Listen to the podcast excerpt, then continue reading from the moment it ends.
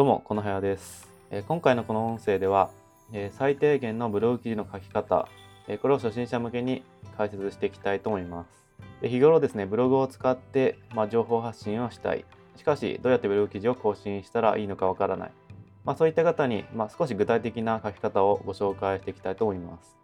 まあ、具体的な解説の前に前提の話を、えしていきたいと思います。えブログ記事は最低限ノウハウを発信しましょう。まあ、基本的に読者にとって役に立つ情報でないと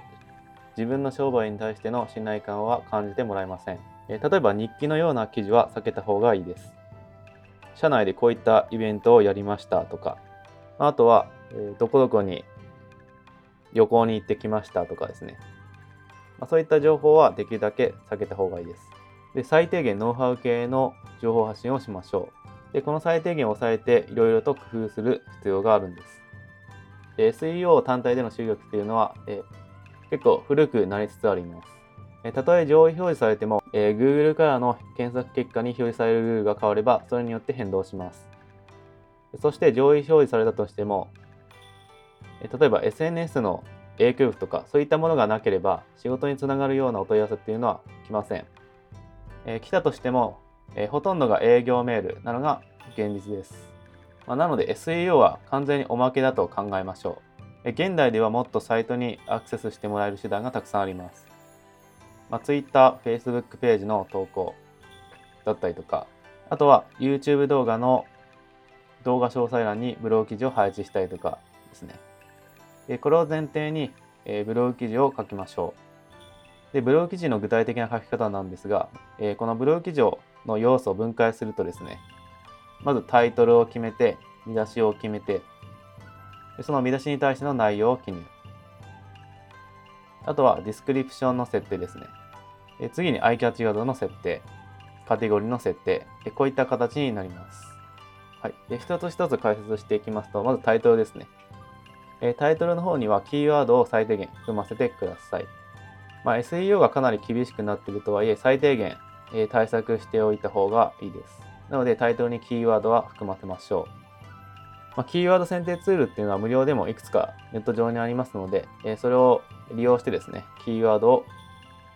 え選定してください。そのキーワード選定をすることによって、あこういう内容で書いていこうかっていうのが、えイメージできるわけですね。ま、もしくはスマホのビジネスオーナーですね、皆さんは、え何らかの専門家なわけですから、きっとこの書き方のコツだったり雰囲気をえ知ればですね、まあ、定期的に更新していけるようになります。でタイトルを決めたらですね、ブログ記事の見出しを作成しましょう。この見出しとは、えー、本のですね、書籍とかの見出しのようなイメージです。この見出しがない文章だと、えー、すごく読みにくい、見にくい記事になってしまいます。まあ、伝えたい内容のアウトラインを、えー、決めるといった形ですね。見出しの入れ方は、えー、ワードプレスの操作で簡単にできますので、まあ、それに従ってつけてください。わからない方は、え、Google で検索してみてください。まあ、この見出しの方にも、えー、過度にやる必要はないんですが、キーワードを入れておくと SEO 対策になります。まあ、どのみちこのキーワードを入れておくとですね、アクセスしたユーザーに対してもこの記事は何の記事なのかっていうのが分かりやすくなるのでやっておいて損はないです。あとは具体的な見出しの付け方がイメージできないという方はですね、キーワード選定をしたキーワードで実際に検索をしてみて、まあ、上位に来た記事を参考にしてみるっていうやり方も、まあ、ショートカットできるかなと思います。まあ、そうすると、なんとなく見出しの雰囲気っていうのが分かってきます。ま、ただし、これはタイトルもなんですが、間違ってもコピペとか完全に真似する要するにパクリっていうのはやめてください。あくまで雰囲気を参考にするといった形になりますね。あとはその見出しですね、を考えていただいたら内容を記述していきます。この見出しというかアウトラインが決まってしまえば、あとは割と単純作業です。あとはどんどん文章を書いていくだけなんですが、まあ、コツとしまして箇条書きを入れるといいです。えー、一つの文章になってしまうとどうしてもこう集中して読まなければならないので、箇条書きを入れるとですね、ざっくりと内容を把握できたりしますので、重要なところですね、特に伝えたい要素、強調したい文章は箇条書きにするといいです。まあ、それと適切なタイミングで画像、イメージ画像を配置しましょう。まあ、すると読みやすい記事になります。で次にディスクリプションですね。でディスクリプションまで来るとおおよそ内容は書けた状態になると思うんですが、このディスクリプションでは記事の紹介文ですね。これを設定します。このディスクリプションというのは検索結果に表示された時のタイトルの下に表示されるそういった文言だと思っておいてください。このディスクリプションの方にもキーワードを入れるといいとされてるんですが、まあ、そんなそこまで過度にこだわらなくても大丈夫です。純粋に記事の紹介文を、記載しておきましょう。で、このディスクリプションの設定項目なんですが、え WordPress テーマによって設定項目が微妙に違ったりします。しかもテーマによってはなかったりするので、もしなかったですね、そういう設定項目が見当たらなかった場合、まあ、 All in One SEO Pack ですね、というプラグインを導入して設定しましょう。まあ、検索画面上のタイトルの下に表示されるので結構重要な要素です。まあ、先ほどキーワードを含ませましょうと言いましたが、それはま不自然にならない程度にしてください。ディスクリプションの設定が完了しました次はアイキャッチ画像の設定をします。まあ、アイキャッチ画像は、え必ず設定するようにしましょう。画像については、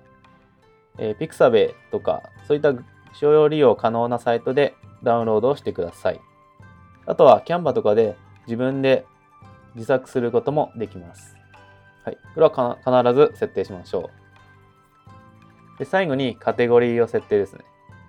えー、カテゴリー設定は確かに戦略的に設定した方が SEO 的にいいとされていますが、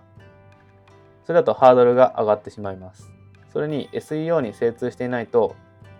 戦略的に設定するのは難しいと思いますので、シンプルに